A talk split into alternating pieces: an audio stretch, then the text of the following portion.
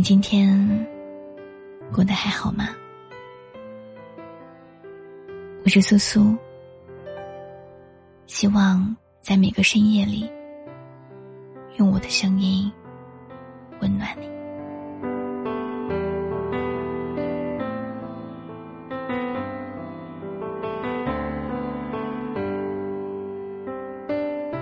不见面的日子里。你是不是也在偷偷的怀念？真正相爱的人，是兜兜转转，在人世间很久，也依然会走到一起的人。是无数次争吵之后，还是觉得彼此是此生唯一的人。也是经历过风雨、坎坷后，心紧紧靠在一起的人。真正相爱的人。不惧距离，不怕时间。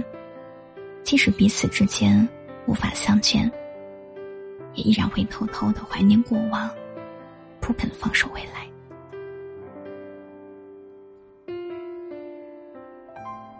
小琪和陶佳琪相恋五年，两年前，小琪出国留学，陶佳琪选择留在国内工作。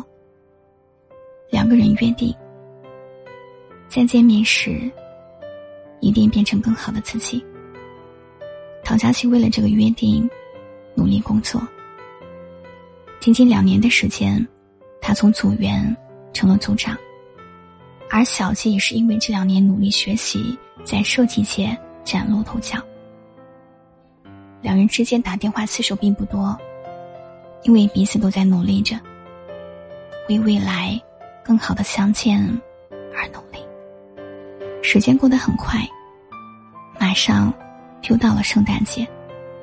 这个节日对西方来说很重要，许多朋友邀请小杰到自己家来一起过圣诞。最后，小杰选择了最为交好的朋友，在一起过圣诞。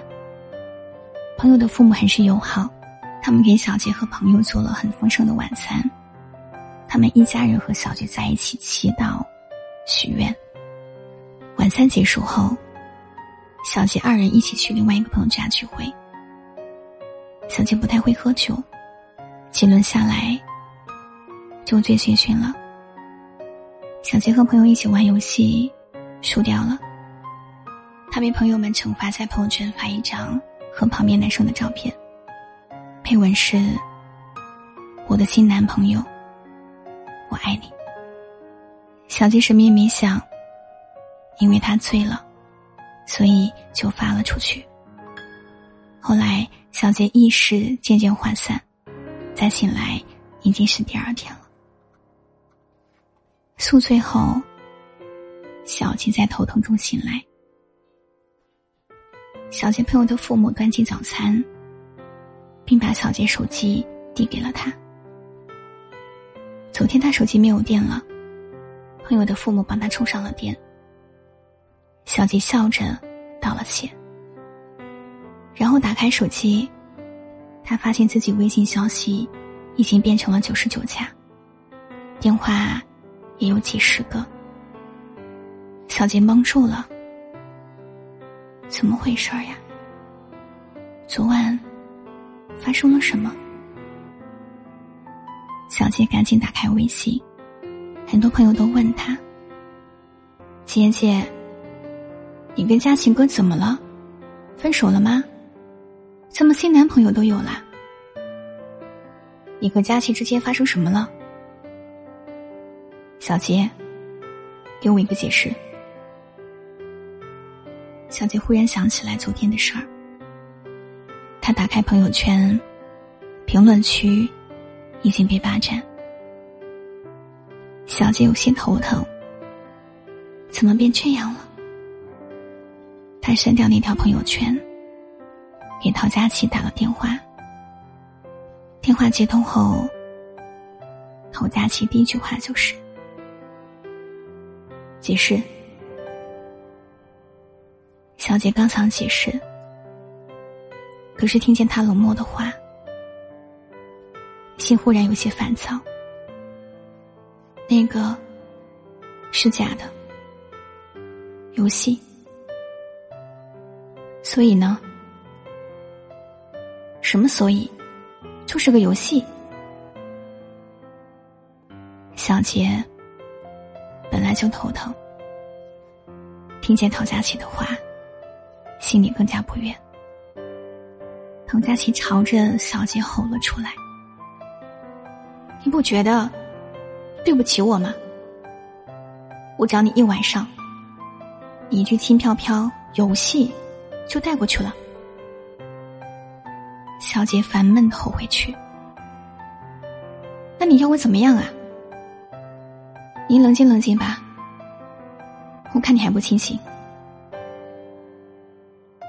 我清醒的很。”冷静是吧？今天开始，不要再跟我说一句话。你什么意思？没意思。小姐说完，佳琪输下去的机会，挂断电话。陶佳琪又打回来，小杰都没有接听。后来陶佳琪给小杰打电话，他都没有接。陶佳琪觉得小杰很过分。他也不再继续打电话给他。距离小杰回国还有三个月。陶佳琪虽然不打电话，但是他就是控制不住的计算。小杰经常发朋友圈，陶佳琪逼迫自己不看，但是最后他还是忍不住点开翻阅，保存下这些小杰的照片。他从来都忘不了。忘不了他们之间的一点一滴，忘不了小杰。特别是这最后的三个月，日子一天天过去，小杰其实也意识到自己错误，但是他太要强，不肯低头，所以两人之间就这么僵持着。后来，小杰回国了，回国前一天。小杰发送了一条朋友圈：“回家。”配图是行李箱。接着，他又发送了一条朋友圈：“下午五点，老机场前。”这条朋友圈只有陶佳琪一人可见。小杰下了飞机后，见到自己闺蜜，她的身边是陶佳琪。小杰笑了，他知道。陶佳琪从来没有放下他，他小跑到陶佳琪身边。佳琪，对不起，我爱你。陶佳琪顿了一下，然后紧紧抱住小倩。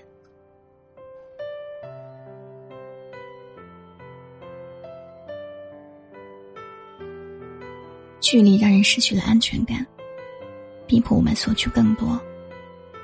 有的人可能会在争吵中走失，成为过往；但也有的人在争吵走失之后念念不忘，怀念着彼此，等一个时机。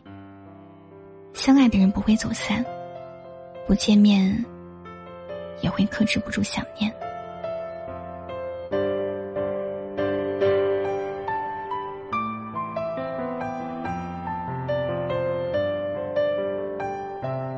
我是苏苏。